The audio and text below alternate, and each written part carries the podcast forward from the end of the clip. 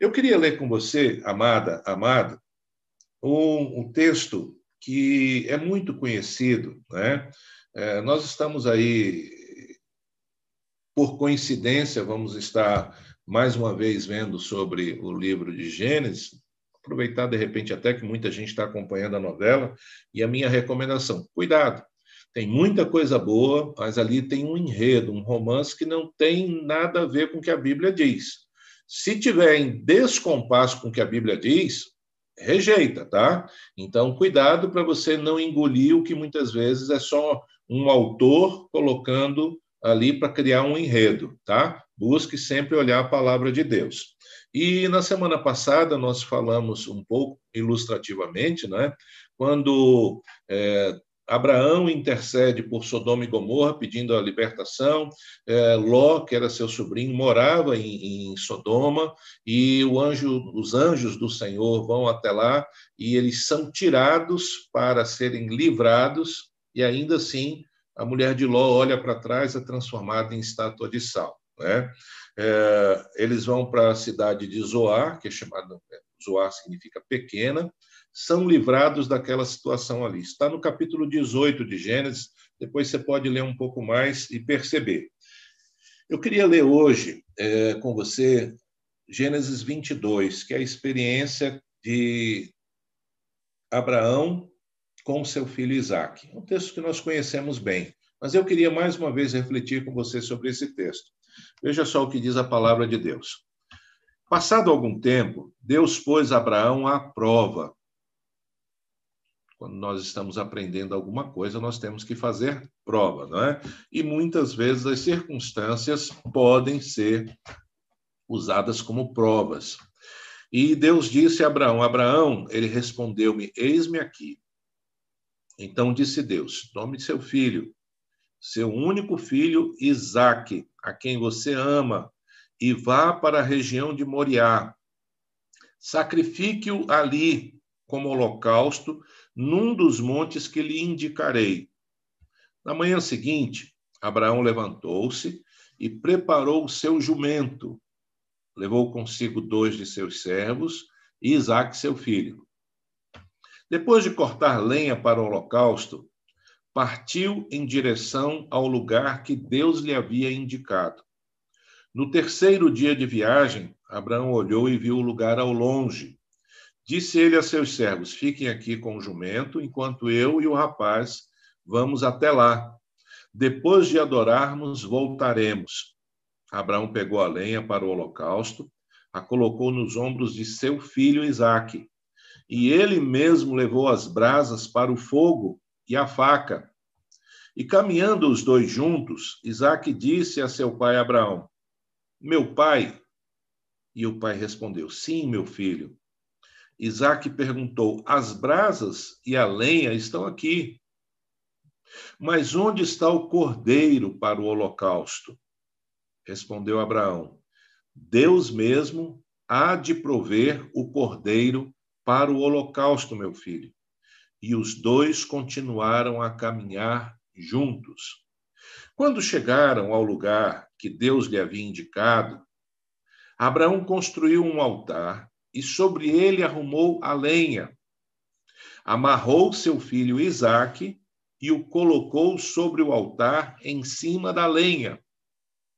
Então estendeu a mão e pegou a faca ou cutelo para sacrificar seu filho. Mas o anjo do Senhor o chamou do céu: Abraão, Abraão. Abraão respondeu: Eis-me aqui. Não toque no rapaz, disse o anjo. Não lhe faça nada. Agora sei que você teme a Deus, porque não me negou seu filho, o seu único filho. Abraão ergueu os olhos e viu um carneiro preso pelos chifres num arbusto. Foi lá, pegou e sacrificou como holocausto em lugar de seu filho. Abraão deu àquele lugar o nome de o Senhor proverá, em hebraico, Jeová Jireh. Por isso, até hoje se diz: no monte do Senhor se proverá.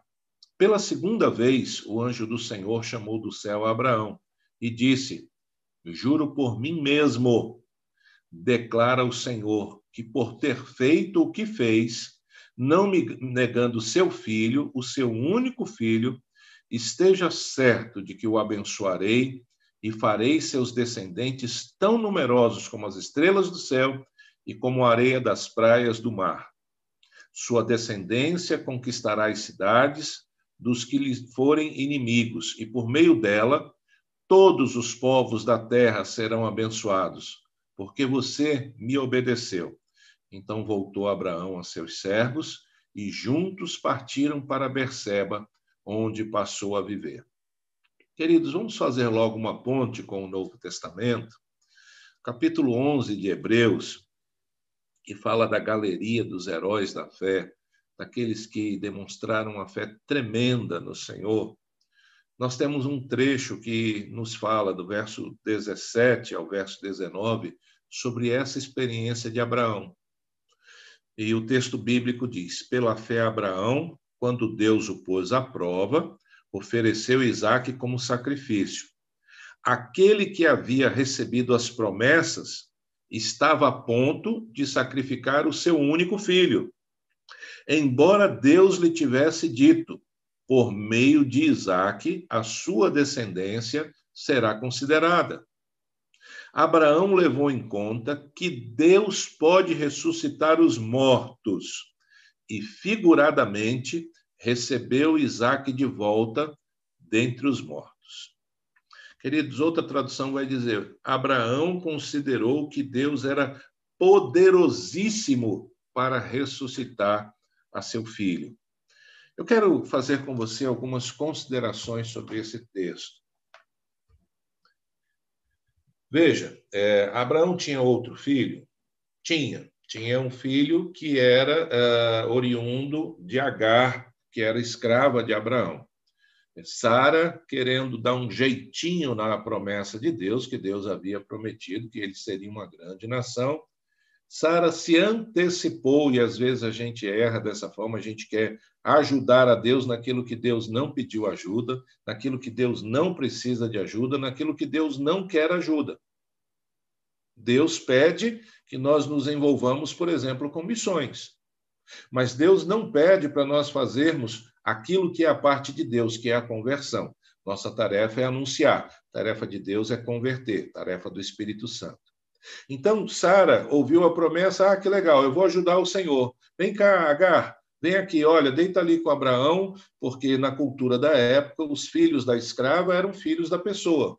Mas não era essa a palavra de Deus. Não foi isso que Deus falou. Deus disse que daria filhos a Abraão de Sara. Então, de Sara, só tinha Isaac. Ele foi o filho que é, de Sara e de Abraão. Eles já eram de idade avançada, como a Bíblia diz. Sara já tinha deixado o costume das mulheres, ou seja, ela não tinha mais o seu ciclo se renovando. Então, Deus teve aí toda uma obra de milagre para que isso acontecesse. Agora, aquele filho está com 12 anos é a idade em que, no judaísmo, ele passa para a maioridade. A partir dos 13 anos, o, o rapaz no judaísmo, principalmente na época, hoje em dia, por mais que se pratique aí algumas, alguns eventos, não é vivido como era naquela ocasião. Então, quando o seu filho vai então chegar à idade adulta, passar a ser contado na população e tudo mais, Deus pede que Abraão entregue o seu filho. Nas comunidades em volta, nos povos em volta, até mesmo de onde Abraão tinha vindo, Abraão ele era oriundo de Ur dos caldeus, na região ali da Pérsia, região é, de, de, onde hoje é o Irã. Haviam religiões que sacrificavam filhos ao, aos deuses. Então, por exemplo, é, um deus Moloque, ele exigia que fosse sacrificado, passado pelo fogo, um filho.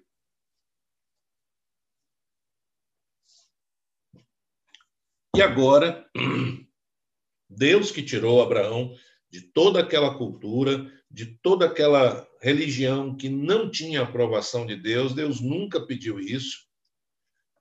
Deus pessoalmente fala com Abraão e pede para que ele faça isso. Mas veja, há algo de diferente aqui na compreensão de Abraão do seu Deus. Hebreus vai nos esclarecer que Abraão cria que Deus era poderosíssimo para ressuscitar a Isaac. Ah, mas isso foi o autor de Hebreus que falou? Não, isso foi a tradição que foi levada até o autor de Hebreus e ele revelou isso. Então, o povo de Israel tinha essa informação e foi sendo passada.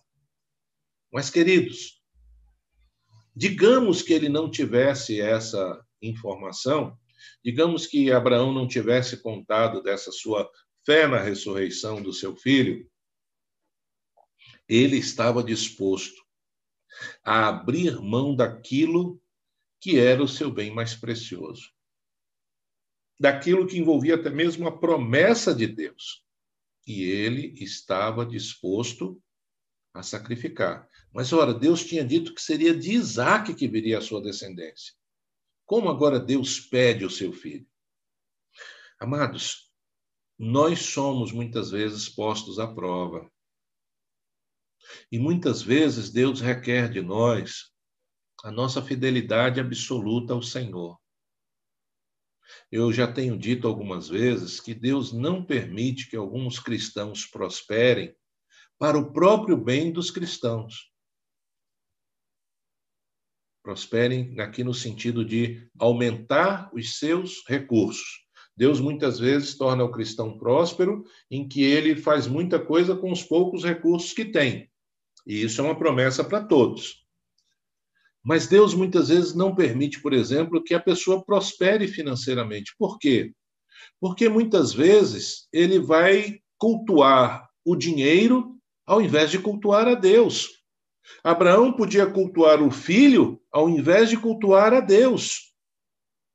Então, o que Deus colocou para Abraão é que ele mostrasse o que, que realmente era importante. E aí a gente precisa entender uma coisa: Deus é onisciente? Claro que é. Volto a dizer, como muitas vezes vocês já me ouviram dizer, não existe um só futuro. A Bíblia nos mostra de muitas maneiras isso. Então, nós estamos construindo dia a dia, nós somos protagonistas da nossa história, nós fazemos escolhas que vão implicar diretamente na nossa história. Nós precisamos parar com essa visão é, medíocre ou até abaixo de medíocre, em que muitas vezes a gente se vê como um escravo das situações ou como se tudo estivesse determinado. Deus coloca a responsabilidade de muitas das escolhas nas nossas mãos. E Deus sabe, qualquer que seja a escolha, certa ou errada, obedecendo ou desobedecendo, Deus sabe o que vai acontecer. Deus sabia, e Abraão não estava, vamos dizer, determinado, amarrado a um destino de, de colocar Isaac em cima, lá no caminho, para sacrificar. Abraão podia dizer: Não, eu estou doido, estou ouvindo vozes, não foi isso que Deus falou. É, não, o que está falando no meu ouvido aqui não é Deus. Ele sabia que era Deus. E ele não priorizou a bênção de Deus, que era seu filho Isaac, ao invés de priorizar o Deus da bênção. Muitas pessoas lotam templos, principalmente em grupos que é, trabalham muito com essa questão da prosperidade financeira. Vem aqui, se você der isso, você vai ganhar aquilo e tal. Então as pessoas priorizam a bênção de Deus, mas esquecem de priorizar o Deus da bênção. Então, Deus é mais importante do que a sua bênção. Não deixe que a sua bênção se torne em maldição. Você orou muitas vezes para receber o cônjuge. Deus lhe deu o cônjuge. Não deixe que o seu cônjuge se torne mais importante do que Deus em sua vida. E o cônjuge não pode ter ciúme de Deus, porque é, está equivocado.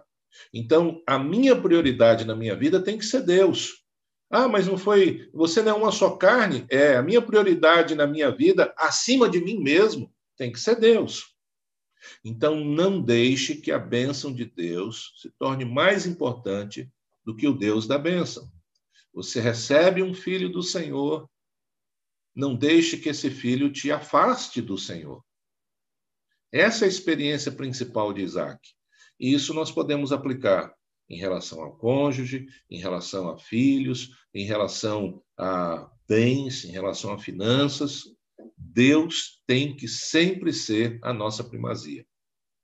Eu quero parar um pouco esse aspecto e quero ir lá para o fim, quando Deus já, quando Abraão já subiu, deixou seus servos lá atrás para não tomarem nenhuma atitude que viesse a impedi-lo. Então, deixou bem longe, subiu com Isaac. E aí, queridos, é, uns entendem que quando ele diz para Isaac, Deus vai providenciar, ele arma lá o holocausto, as pedras, bota a lenha, e agora Isaac fica olhando, né? Uns entendem que Deus disse, meu filho, ah, é você quem tem que sacrificar. Imagina, né? É, o que que Isaac ia fazer? Se Isaac foi, se foi desse jeito, também Isaac, olha, aprovadíssimo. Pai, é isso que você vai fazer? É, Deus mandou, meu filho. É, outros entendem, não, meu irmão, o pastor Paulo disse que não, que Abraão aproveitou lá, foi lá e amarrou Isaac, opa, porque ele ia resistir, é o normal, né? Pai, esse, você, eu não tenho nada a ver com isso. Sendo de um jeito, sendo de outro, fato é que Isaac foi colocado sobre o local de sacrifício. O fogo já estava aceso, ele foi colocado, e aí a gente tem que entender que eram pedras, a lenha, é? então, eh, antes do fogo se tornar uma grande fogueira, eh, dava para ficar ali em cima e está sentindo um calorzinho embaixo, mas não está ainda pegando fogo. E ele então leva o cutelo para sacrificar Isaac sobre o altar. Quando ele levanta a faca, ele ouve o anjo do Senhor. Duas observações que eu quero fazer para você nesse instante. Primeiro, é importantíssimo obedecer ao Senhor com prontidão. Veja que quando Deus pede para Abraão sacrificar, Abraão diz: Ah, tá bom, mês que vem eu vou. Ah, ano que vem eu vou. Diz o texto que no dia seguinte ele já partiu para sacrificar. Já levou os seus dois servos e Isaac. É imediato, temos que obedecer ao Senhor. Obediência tardia, na verdade, é desobediência. Precisamos ter um coração disposto para obedecer imediatamente ao Senhor.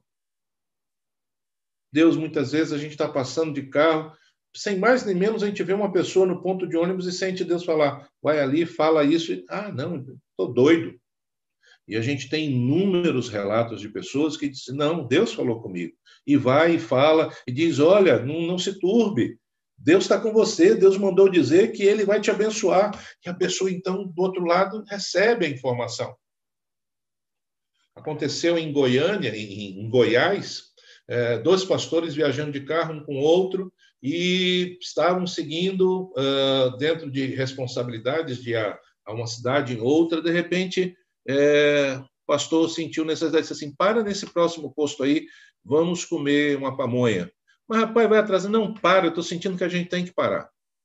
E pararam e comeram a pamonha. A pamonha goiana é maravilhosa, né? E quando ele estava saindo, ele disse assim: prepara mais duas. Eu, Mas você vai querer mais duas? Não, estou sentindo que eu tenho que pedir mais duas. E pegou aquelas duas. Quando eles estavam saindo, tinha um homem parado, próximo. Ele para ali perto daquele homem. E ele entregou aquelas duas pamonhas àquele homem. O homem começou a chorar. Disse: Por que, que você está chorando? Porque eu disse que eu ia tirar a minha vida. E eu disse para Deus: Deus, se tu existes, eu quero que pare alguém aqui e me dê duas pamonhas para eu saber que o Senhor existe. Aqueles pastores poderiam ter sido pessoas que não fossem pastores. Deus fala com todos. A gente precisa treinar o nosso ouvido para ouvir. Mas aquele homem não tirou a sua vida, porque aquele outro homem, aquele pastor, estava com seu ouvido atento à voz de Deus. Nós precisamos obedecer ao Senhor imediatamente. Deus não estava querendo matar a fome daquele homem. Deus estava querendo resolver a, existência daquele homem.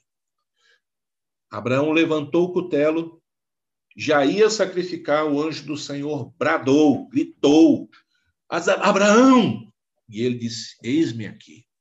Nós precisamos ter disposição para imediatamente obedecer ao Senhor. O segundo aspecto que é maravilhoso nesse texto, algumas traduções vão mostrar é, o anjo do Senhor vem com letra maiúscula. É, há uma diferença no Velho Testamento quando se fala de anjo do Senhor sem o artigo e anjo do Senhor quando vem com o artigo. Vou usar o nome aí do pastor Luiz da Raquel é, para nos ajudar numa ilustração fictícia. Pastor Luiz e Raquel foram é, passearam, viram lá alguma coisa, está tudo fechado lá, nem tem como fazer isso, né? Mas digamos que eles estavam passando e a Raquel viu ali um vestido e disse: Eu quero aquele vestido, eu preciso daquele vestido. E aí eles estão numa viagem e tem alguma coisa para fazer. A Raquel, Luiz, vamos lá, eu quero. Mas Raquel tem tantos vestidos, você não está entendendo, pastor Luiz. Aquele ali não é um vestido, aquele ali é o vestido. Ah, então aquele ali é o vestido. E aí eles vão e buscam o vestido. É? Quando a gente quer destacar na, na língua portuguesa, também a gente não faz isso. Não, não é uma pessoa, é a pessoa. O, a definição gramatical do o ou da a é artigo definido. Então, é o. Na palavra de Deus também é assim. Quando a Bíblia diz que mandou um anjo, um anjo do Senhor foi, é um anjo.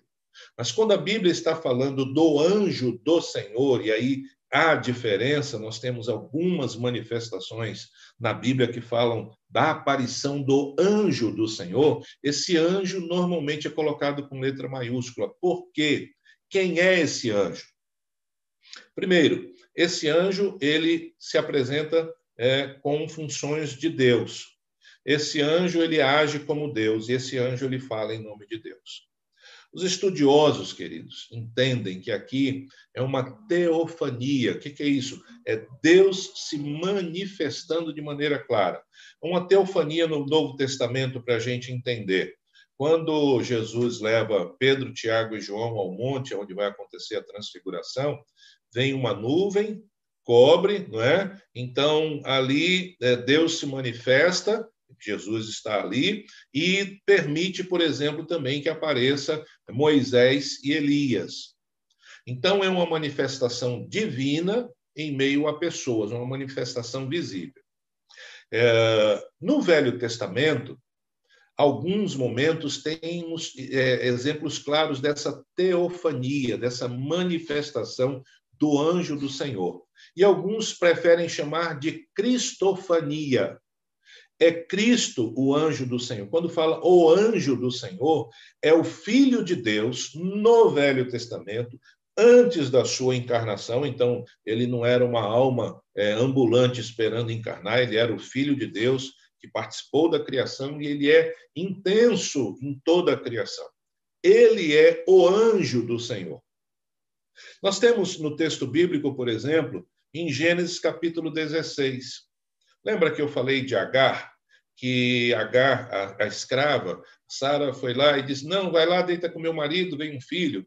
Depois que nasce o filho, Ismael, Sara começa a ter ciúmes de Agar. E chegou uma hora que ela, talvez Agar também começou a, não, eu dei um filho ao meu senhor, e começou talvez se valorizar, não importa. Sara quer de novo interferir no que Deus está fazendo. Sara, que interferiu para Agar gerar um filho, agora manda Agar embora, persegue Agar e manda embora. Diz o texto lá em Gênesis 16 que o anjo do Senhor apareceu para Agar e disse que Deus estaria cuidando de toda a descendência de Agar. São os descendentes de Agar, são os ismaelitas, de onde vem aí todo o povo árabe. Né? Então, é, dessa descendência de Ismael, os ismaelitas descendem, e aí nós temos toda uma situação histórica que envolve isso, mas está lá atrás. Deus prometeu, nós precisamos ter muito amor com os descendentes de Ismael, porque Deus disse que cumpriria a promessa na vida deles.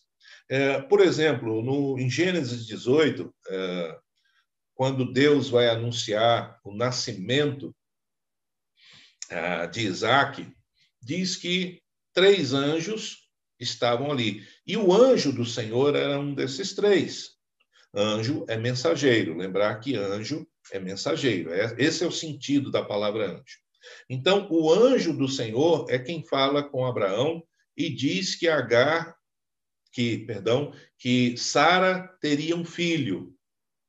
O anjo do Senhor, Jesus Cristo, é, se manifestando no Velho Testamento de maneira visível.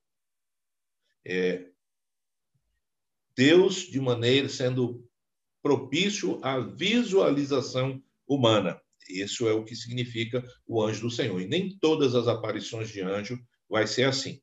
Uh, terceira manifestação que nós temos é no texto que nós estamos vendo hoje. Foi o anjo do Senhor quem bradou com Abraão. Se você olhar no texto original, as melhores traduções vão mostrar em anjo do Senhor com letra maiúscula. Eu quero fazer uma pausa antes de, de continuar e quero ver mais algumas manifestações do anjo do Senhor no Velho Testamento para nós percebermos. Então, é, por exemplo, Êxodo, capítulo 3, o verso 2, quando diz que, que Moisés estava no monte e o anjo do Senhor apareceu na sarça. Foi o anjo do Senhor, foi o Senhor Jesus quem se manifestou na, na sarça de maneira visível a Abraão. Não como anjo, mas como a, a sarça, o fogo que consumia intensamente.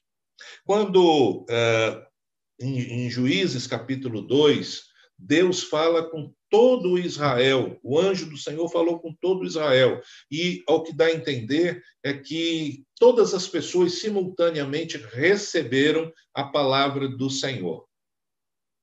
Eu ouvi, queridos, um testemunho de um missionário que pregou muitos anos na Romênia. O pastor Friesen foi nosso missionário, né, dos batistas lá na Romênia uma situação com certeza muito difícil, dominada ainda pelo é, durante um tempo pelo comunismo, né? O Ceausescu é, estava é, de maneira muito firme, não creio que não no período do pastor Friesen lá, mas no pastor Sami Tipti, ele pregou algumas vezes na Romênia é, como mensageiro no período ainda da ditadura militar de Ceausescu.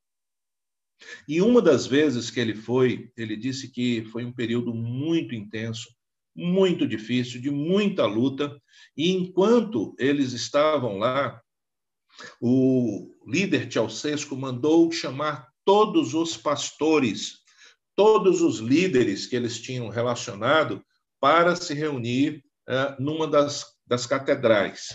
E era uma convocação que precisava ser respeitada então, todos os, os líderes foram para lá.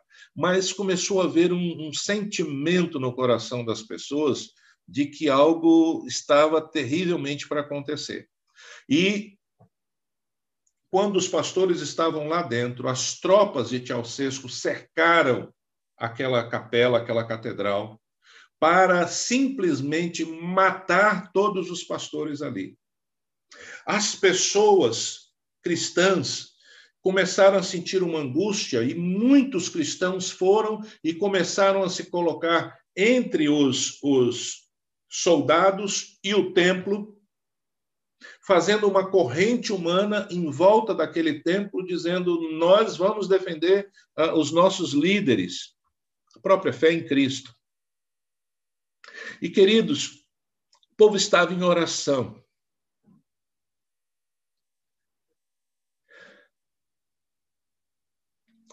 E os soldados abriram fogo contra aquelas pessoas. E a Romênia é um país muito tendente à neve, ao frio. E o pastor Samitip conta que o sangue daquelas pessoas começou a se derramar na neve. E o branco foi tomado pelo vermelho do sangue. E aquelas pessoas dando a sua vida por amor a Cristo, em toda a Romênia. O anjo do Senhor falou com as pessoas ímpias, pagãs, cristãos frios, cristãos que não estavam vivendo a sua fé, pessoas que não viviam a sua fé. Em todos os lugares, muitos começaram a cair de joelhos e confessar que Jesus Cristo é o Senhor. Pastor Sam diz que ele viu a glória de Deus naquilo, naquele momento.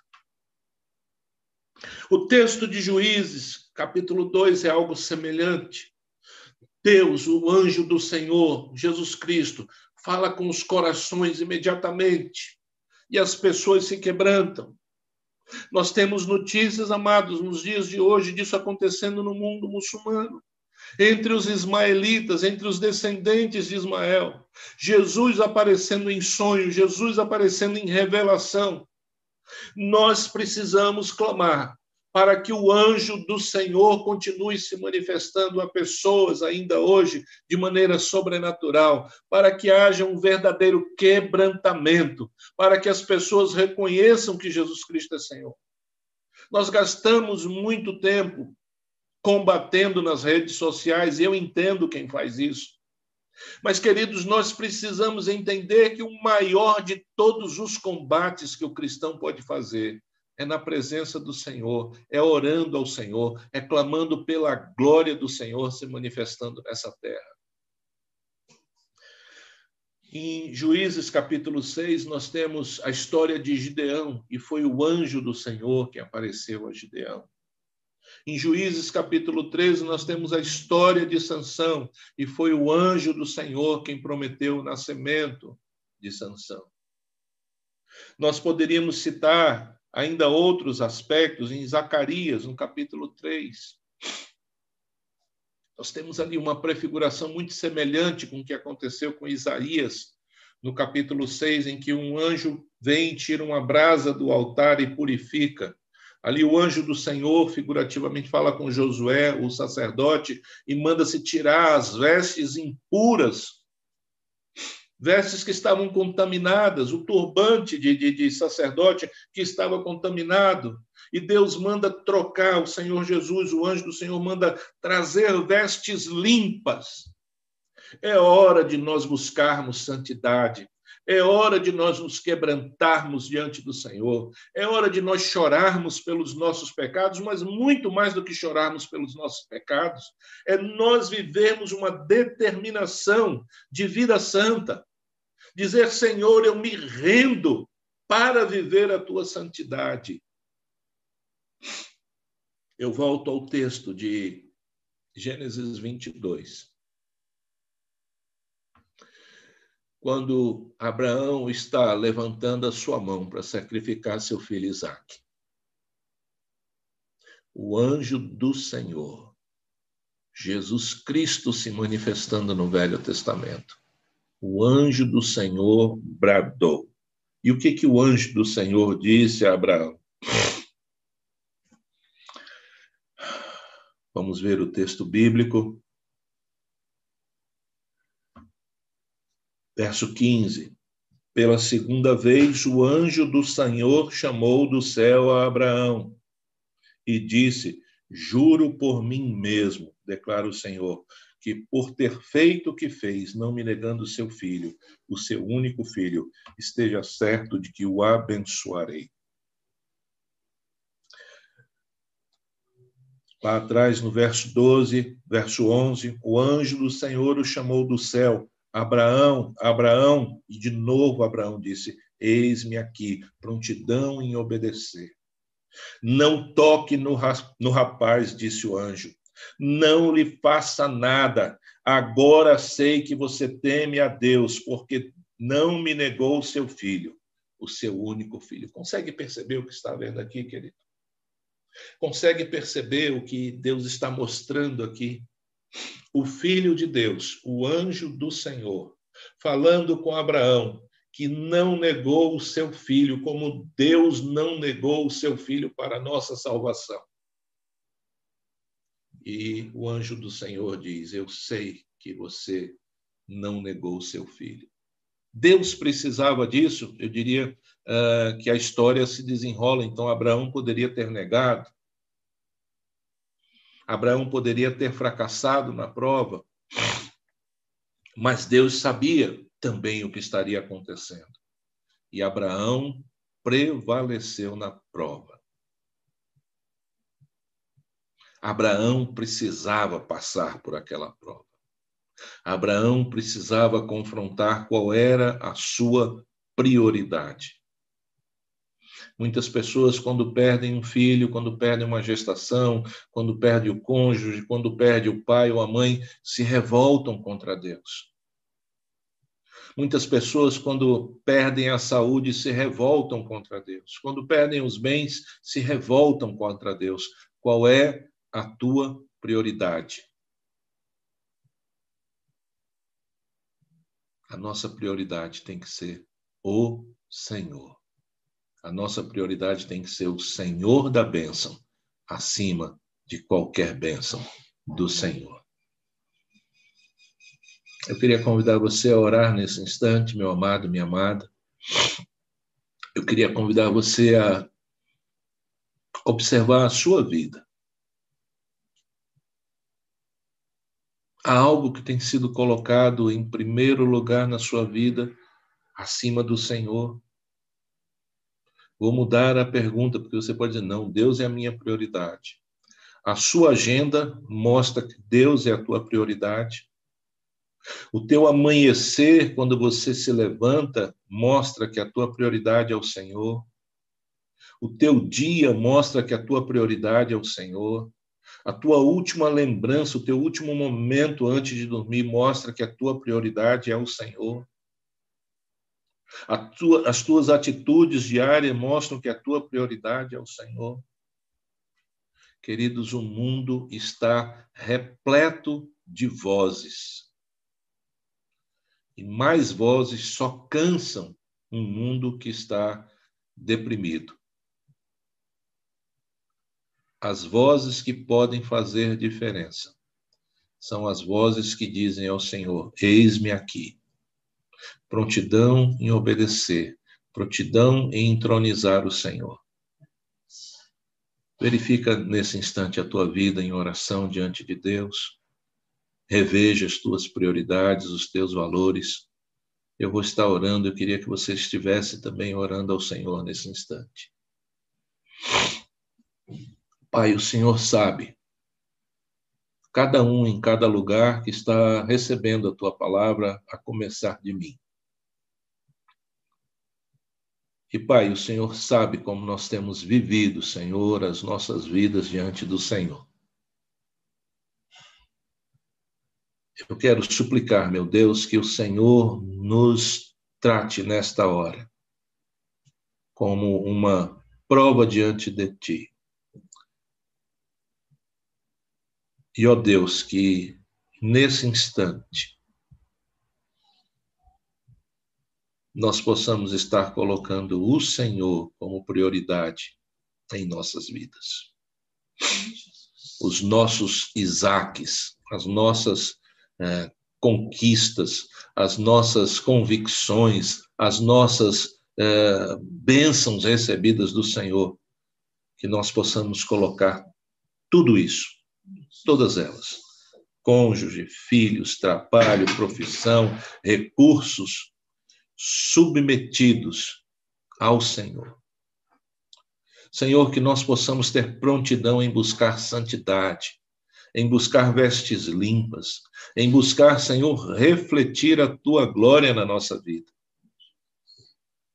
Deus bondoso, eu quero suplicar, meu Deus, em nome de Jesus, com humildade, Senhor, não por nenhum de nós, mas por causa do Senhor em nós, que nós sejamos respostas do Senhor